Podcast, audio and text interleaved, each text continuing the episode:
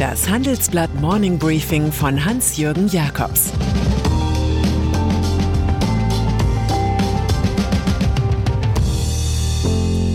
Guten Morgen allerseits. Heute ist Montag, der 12. April, und das sind heute unsere Themen. Die einseitige Castingshow der Union. Wirecard-Aufsichtsratschef bricht sein Schweigen. Alarm bei Flyer Alarm. Nach einer kurzen Unterbrechung geht es gleich weiter. Bleiben Sie dran. Wenn ich am Freitag Feierabend mache, freue ich mich auf richtig viel Lesezeit am Wochenende. Wenn es Ihnen vielleicht genauso geht, haben wir jetzt genau das Richtige für Sie. Das neue Handelsblatt Wochenende.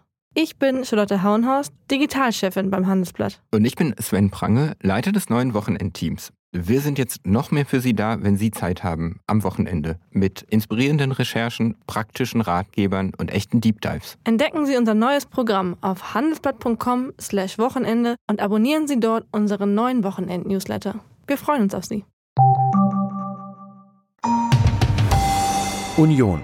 Der Blick zu Anfang der Woche fällt auf das hochehrwürdige Präsidium der CDU. Es tagt heute ganz real, nicht als Zoom-Event, und alle Welt fragt sich, wer von den Präsidialen wohl für einen Kanzlerkandidaten aus der Schwesterpartei CSU, also für Markus Söder, plädieren könnte. Wohl kaum die Granden wie Volker Bouffier oder Michael Kretschmer, die sich für den Anti-Söder Armin Laschet ausgesprochen haben. Auch die Kanzlerin Angela Merkel selbst wirbt statt für Söder für Laschet.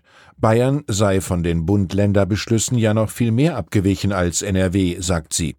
Dito Friedrich Merz, der vom fränkischen Inszenierungschampion abrät. Allenfalls Norbert Röttgen und Abgeordnetenvertretern traut man im christdemokratischen Elysium Schmutzeleien zu, aber das reicht nicht für eine Palastrevolution. Umfragekönig Söder befindet sich in Rufbereitschaft, aber es ruft keiner außer der eigenen CSU. Markus Söder. Manchmal geht es in der Politik zu wie in einem Zug. Am Ende des seit Wochen exerzierten bayerischen Taktierens könnte stehen, dass Söder den Preis für seine Partei in der nächsten Legislatur erfolgreich hochgetrieben hat. Das schließt attraktive Ministerressorts ebenso ein wie, sagen wir, den Posten des 2022 neu zu bestimmenden Bundespräsidenten. Selbst wenn der bisher nicht gerade als Wahllokomotive dampfende Laschet nicht bedeutend zulegen sollte, so ist eine grün-rot-rote Bundesregierung doch wenig wahrscheinlich. Das ist nicht mehr als eine aktuelle politisch opportune Rocky Horror Picture Show des Konrad-Adenauer-Hauses. Der größte mögliche Erfolg des CDU-Chefs am 26. September wäre, so der Stand der Dinge, Jamaika erreicht und eine Ampel verhindert zu haben. Kleines Prognosewagnis, der Sieger der nächsten Monate wird die FDP sein.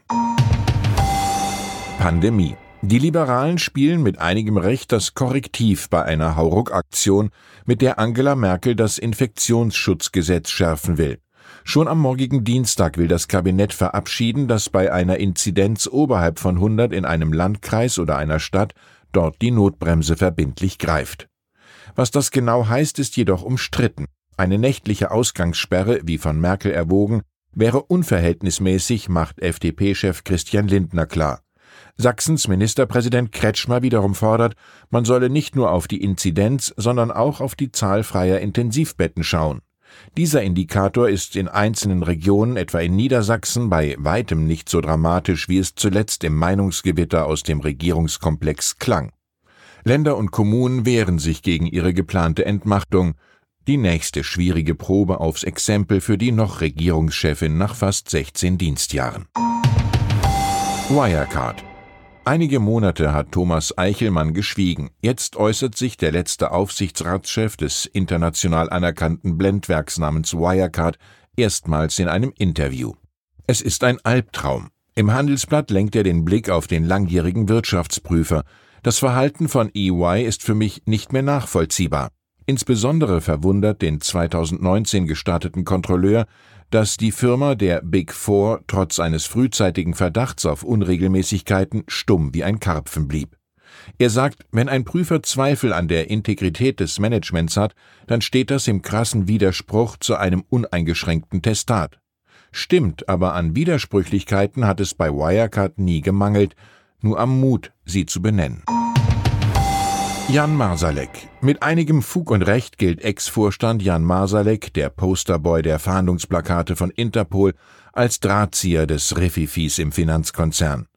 Aufschlussreich sind die Chatnachrichten, die er nach dem Untertauchen dichtete und die uns exklusiv vorliegen. Der Verwandlungskünstler mit Geheimdienstnähe, ein Bonsai-Bond, schreibt als Richard Dabrowski, die Alternative wäre gewesen, dass ich ins Gefängnis gehe. Der Adressat ist der Teilhaber der gemeinsamen Beteiligungsgesellschaft IMS, der sich ganz kreativ Daniel Craig als Deckname gewählt hat und der sich in einem unvollständigen Satz beschwert, mich hast du hier zurückgelassen und im Prinzip am langen Arm verhungern, das ist nicht lustig. In seiner Antwort findet es Masalek befremdlich, dass sich der Partner als Marionette bezeichnet. Du warst der Erste, der gern Consulting-Fees von Wirecard angenommen hat, der an Geldwäschelösungen gearbeitet hat, etc. Von der Finanzierung deines Hauses mal ganz zu schweigen. Smiley. Die Sprache, auf die man sich in diesem Milieu am besten versteht, ist die der nur leicht kaschierten Drohung. Betrug.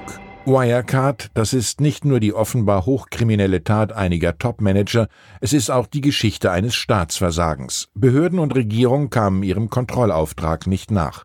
Mein Kollege Felix Holtermann, der den Fall akribisch verfolgte, analysiert in seinem heute erscheinenden Buch Geniale Betrüger, wie Wirecard Politik und Finanzsystem bloßstellt, die Zusammenhänge. Sein Fazit, die Aschheimer Finanzklitsche, die zum DAX-Konzern wurde, betrog ein System, das betrogen werden wollte. Wirecard ist die Chiffre für die Gier vieler, aus der angeblichen deutschen Antwort auf das Silicon Valley Kapital schlagen zu wollen. Bei Demosthenes lernen wir, nichts ist leichter als Selbstbetrug, denn was ein Mensch wahrhaben möchte, hält er auch für wahr. Handelsblatt wenn Ihnen etwas gefällt oder missfällt am Handelsblatt, wenn Sie Rat und Vorschläge haben, reden Sie mit dem Chefredakteur. Sebastian Mattes hat heute Mittag seinen ersten virtuellen Club-Talk mit Abonnenten. Alle vier Wochen will er zur Standortbestimmung laden. Aktuell hat Mattes mit Johannes Reck geredet, dem CEO des Reiseaktivitätenportals Get Your Guide. Der Chef des Start-ups beklagt sich über den Giganten Google, der für viele digitale Firmen eine schleichende Gefahr sei. Der Konzern geht in sehr viele für Konsumenten wichtige Bereiche, untergräbt den Wettbewerb und versucht sie mittelfristig zu dominieren. Im Reisegeschäft haben wir das deutlich gemerkt. Google erpresst viele Partner regelrecht. Pflichtlektüre für die Kartellbeamten dieser Welt. Start-ups Trotz Corona wurden 2020 insgesamt 2857 Start-ups ins Handelsregister eingetragen, 13 Prozent mehr als im Jahr zuvor. Die Zahl steht im Jahresreport der Analysefirma Startup Detector, die uns vorliegt. Demnach ist die Zahl neu gegründeter Unternehmen vor allem in den Branchen E-Commerce, Lebensmittel, Bildung und Gaming gestiegen. Die Probleme bei Onlinehandel, Homeschooling und Homeoffice seien so eklatant gewesen, dass sich Gründer ganz bewusst mit diesen Themen befasst haben, sagt Philipp Dames von Cherry Ventures. Ein Erfolgsbeispiel, die erst Anfang 2020 gestartete Firma Gorillas hat in weniger als einem Jahr eine Bewertung von einer Milliarde Dollar erreicht. Diese Gorillas leben gut als Einhörner. Fußball. Und dann ist da noch die Online-Druckerei Flyer Alarm von Gründer und Aufsichtsratschef Thorsten Fischer, die nach sieben Jahren nicht mehr Sponsor des Deutschen Fußballbundes DFB sein will. Wir sind stolzer Partner und Sponsor des DFB, mit heute gewesen, verkündet Fischer. Der Unternehmer hatte es sich in seiner Eigenschaft als Chefaufseher des Zweitligaschlusslichts Würzburger Kickers über elf angeblich falsche Schiedsrichterentscheidungen im 1 zu 1 Spiel gegen den ersten FC Nürnberg geärgert. Es geht um Sponsorengelder von 4,5 Millionen Euro. Das Engagement von Flyer Alarm bei der Frauenbundesliga soll von der Wutattacke nicht betroffen sein. Als Fisherman's Friend scheint der DFB jedenfalls ausgemustert zu sein. Ich wünsche Ihnen einen harmonischen Tag. Es grüßt Sie herzlich Ihr Hans-Jürgen Jakobs.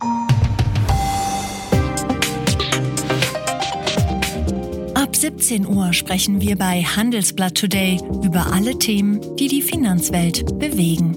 Das kann auch das Thema Nachhaltigkeit sein, das in allen Bereichen unseres Lebens immer wichtiger wird und längst auch in der Finanzwelt angekommen ist.